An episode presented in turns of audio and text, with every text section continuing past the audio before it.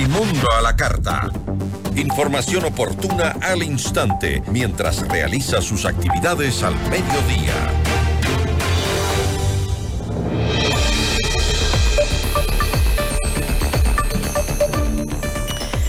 Más de mil millones de dólares al año le costaría al Estado la lucha contra el terrorismo tras la declaratoria de conflicto armado interno.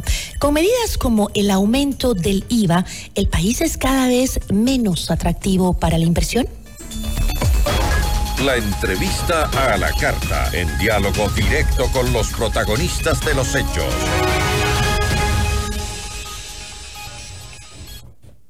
Nos acompaña a esta hora Sonsoles García, ministra de Producción, Comercio Exterior, Inversiones y Pesca. Ministra, ¿cómo está? Muy buenas tardes, gracias por acompañarnos. Gisela, buenas tardes y a todos los oyentes, muchísimas gracias por tenerme aquí. Ministra, el costo de la guerra y la ineficiencia del Estado en el manejo de las cuentas públicas recaerá finalmente sobre la ciudadanía con este incremento del impuesto al valor agregado? No tenemos por qué verlo de esta manera. Em, Ecuador es uno de los países que tiene la tarifa de impuesto al valor agregado más baja.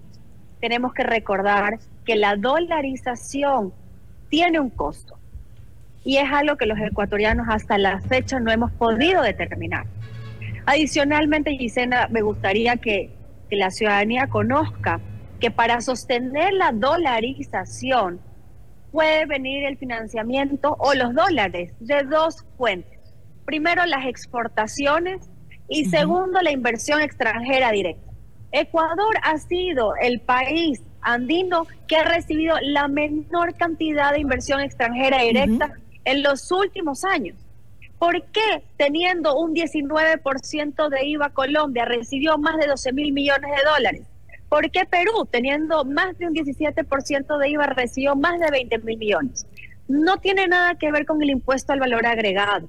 Tenemos que ofrecer un ambiente propicio para atraer al inversionista. Eso es lo que a través de los diferentes proyectos de ley estamos enviando una señal a los inversionistas. Yo me he reunido con varios acá en Davos Ministra, y hay una muy buena señal sobre eso. Vamos a hablar más adelante sobre justamente eh, este foro que se está realizando y la importancia para el Ecuador. Eh, pero usted menciona a que hay que sostener la, dolarización. ¿Acaso eh, estaría en riesgo la dolarización en el país? Claramente, Gisela, yo no soy la dueña de la cartera de Estado de Finanzas para poder decirlo, pero lo que sí puedo decir como una persona responsable eh, de mi cartera de Estado y velando por las finanzas de los ciudadanos ecuatorianos, es que en el momento en que Ecuador no puede cumplir con los pagos a proveedores, cuando Ecuador no puede cumplir con sus, con sus obligaciones como empleador, cuando Ecuador no puede cumplir con el resto de obligaciones que tiene, teniendo una deuda que llega casi al 60% del PIB, claramente el sistema financiero podría tener una contaminación, lo que podría llevarnos a, una desdolarización, si se lo quiere decir, pero no porque se la busque, sino porque las finanzas públicas no dan más. Es por eso que los ciudadanos, si queremos sostener el dólar y si queremos tener una economía dolarizada, tenemos que poner el hombro en ese sentido. El ministro Vega ha hecho énfasis en que la guerra nos va a costar. Adicionalmente a eso tenemos un Yasuní sin explotar. Tenemos un país que por su inseguridad jurídica no es atractivo a la inversión extranjera directa, a pesar de que se están haciendo todos los esfuerzos para ello.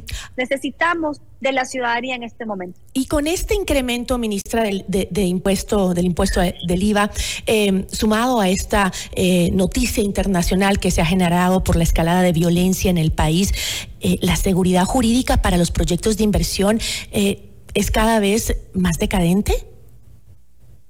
Al contrario, en el momento en el que el proyecto para subir el impuesto agregado se envió a la Asamblea, el mundo lo vio con buenos ojos. ¿Por qué? Porque están viendo un gobierno, el presidente Novoa, responsable con las finanzas públicas. están viendo un gobierno que quiere hacer las cosas bien, están viendo que estamos creando un ecosistema propicio para la inversión extranjera.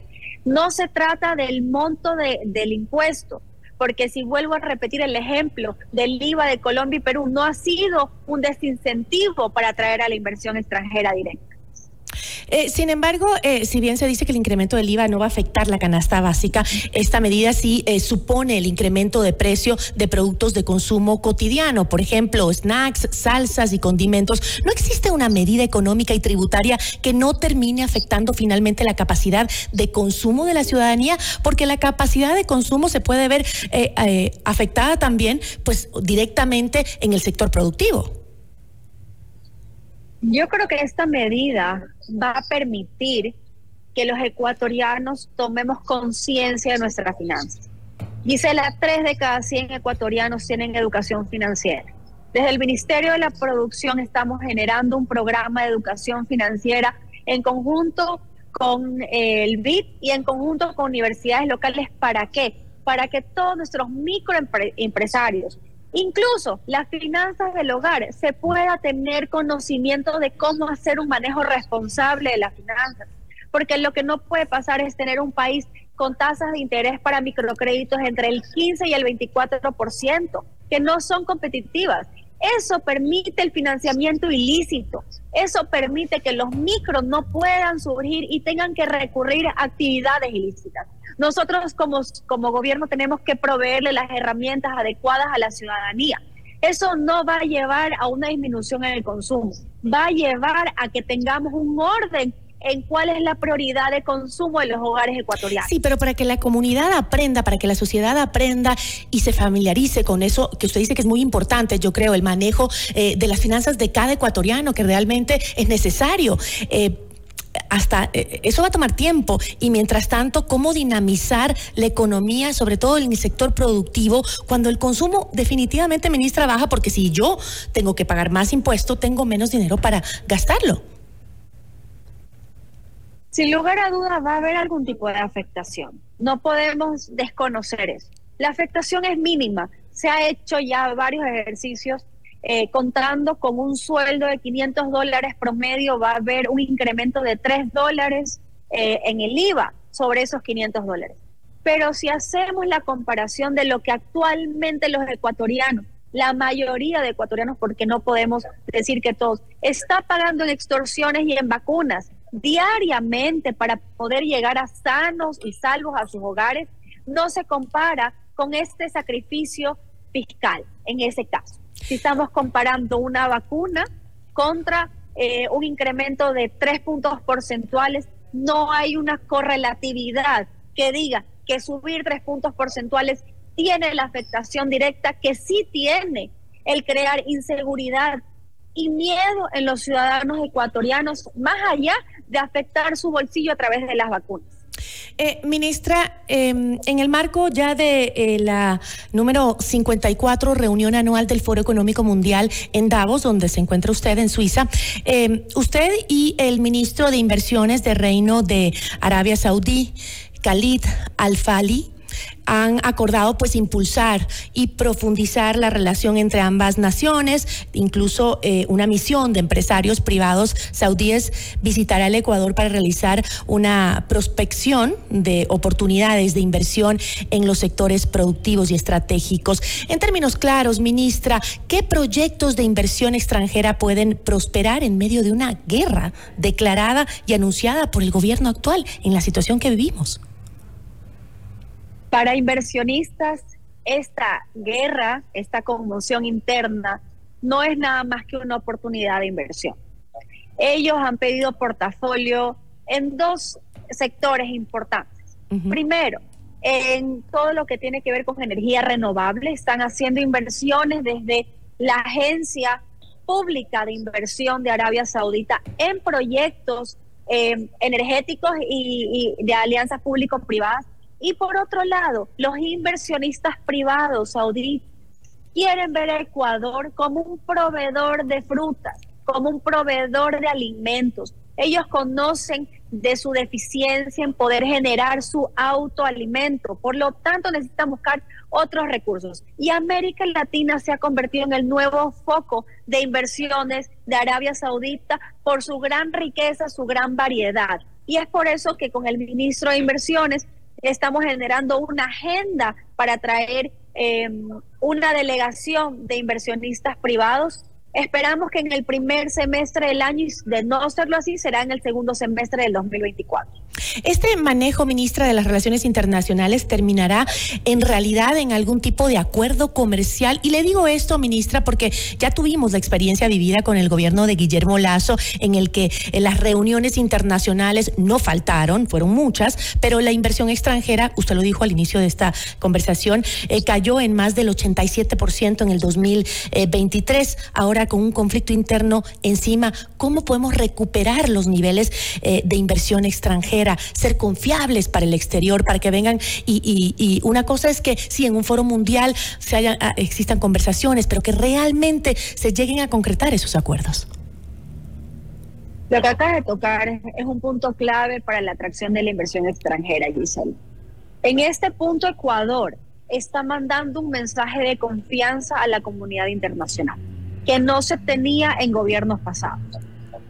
Al inversionista no le es mayor relevancia saber cuántas leyes se pasan en un país, sino más bien cuál es el entorno de negocio, qué tan fácil es constituir una compañía, cómo voy a tener transparencia en mi tributación, cómo voy a yo tener previsibilidad de la seguridad jurídica que me prevé o me provee Es por eso que para nosotros la Asamblea, la Asamblea Nacional se vuelve un punto importante, porque la Asamblea Nacional también transmite un mensaje, un mensaje de confianza hacia los inversionistas. No es solamente el gobierno, el ejecutivo, sino también el legislativo. Y en este momento donde vemos que no hay acuerdos para proyectos importantes para resolver el problema de eh, poder financiar una guerra, o los problemas internos que tenemos, por ejemplo, con un acuerdo eh, de libre comercio con China, que sería la primera vez en la historia de Ecuador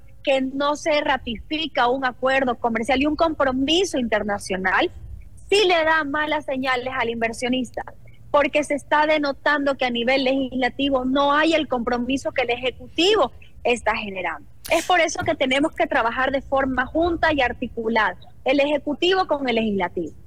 Pero también hay otros factores, además de los que usted ha mencionado, ministra, que eh, ayudan. Eh, o empeoran la confianza eh, de los inversionistas en el exterior. ¿En cuántos puntos se encuentra, por ejemplo, actualmente el riesgo país? Bueno, disminuyó dos mil puntos en el momento de que se introdujo la ley para el conflicto armado, es decir, para aumentar tres puntos porcentuales del IVA. además, de que la lucha que está generando Ecuador, no solamente contra el narcotráfico, sino también contra las actividades ilegales, la minería ilegal, la pesca ilegal, mandan un mensaje de previsibilidad y de confianza a los inversionistas internacionales. Ecuador hoy en día está en la mira y eso es lo que tenemos que aprovechar. No necesariamente, Gisela, nos vamos a llenar de acuerdos comerciales porque no se trata de eso. Se trata de tener una política pública de Estado clara, previsible y sostenible en el tiempo. Que no solamente nosotros creamos que la inversión va a venir para poder importar, también tenemos que tener una política pública industrial local robusta para que el inversionista extranjero sepa que cuando viene a invertir en Ecuador, invierte bajo reglas claras y que va a poder exportar con origen ecuatoriano un producto de, de origen de inversión de un tercer país reglas claras que implican mantener, por ejemplo, eh, la, tributación constante y no hacer constantemente eh, reformas tributarias que afectan justamente a esa confianza de eh, los inversionistas extranjeros, incluso del inversionista ecuatoriano. ahora, ¿qué participación real tiene Ecuador en el, Foro Económico Mundial? Además de, de Arabia Saudita, ¿qué otros países han mostrado intereses en intervenir en Ecuador? Bueno, había mucha eh, antesala de la venida del, señor presidente Novoa a Davos. Desafortunadamente, por la situación actual del país, no se pudo concretar. Eh, sin embargo, hay un apoyo avasallante de la comunidad internacional a lo que está pasando en Ecuador.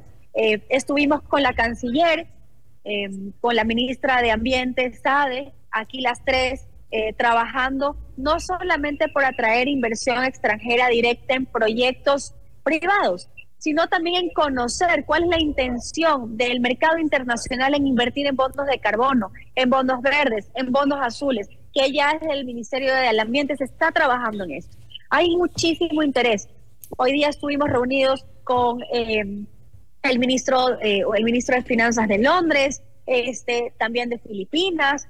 Entonces hay otros países, eh, el Emiratos Árabes, que está viendo Ecuador como un nuevo hub de inversiones. Además, haber pasado la ley de zonas francas nos acaba de abrir una ventana importantísima para la inversión extranjera directa. Países como Colombia, que tienen ya el régimen, pero que están teniendo problemas de política pública interna, está generando que Ecuador, que es el vecino y que está dolarizado, sea el nuevo destino para el nearshoring. Ministra, yo le agradezco muchísimo. Eh, le, deseo los mejores augurios para eh, su trabajo que está realizando en Davos, justamente eh, con el Foro Económico Mundial. Muchísimas gracias por atendernos. Muchísimas gracias, Gisela, y a toda la comunidad que nos escucha hoy día. Buena tarde. Igual para usted. Muy buenas tardes. Nos acompañó Sonsoles García, ministra de Producción, Comercio Exterior, Inversiones y Pesca. Notimundo a la carta. 60 minutos de noticias actualizadas. Conducción Gisela Bayona.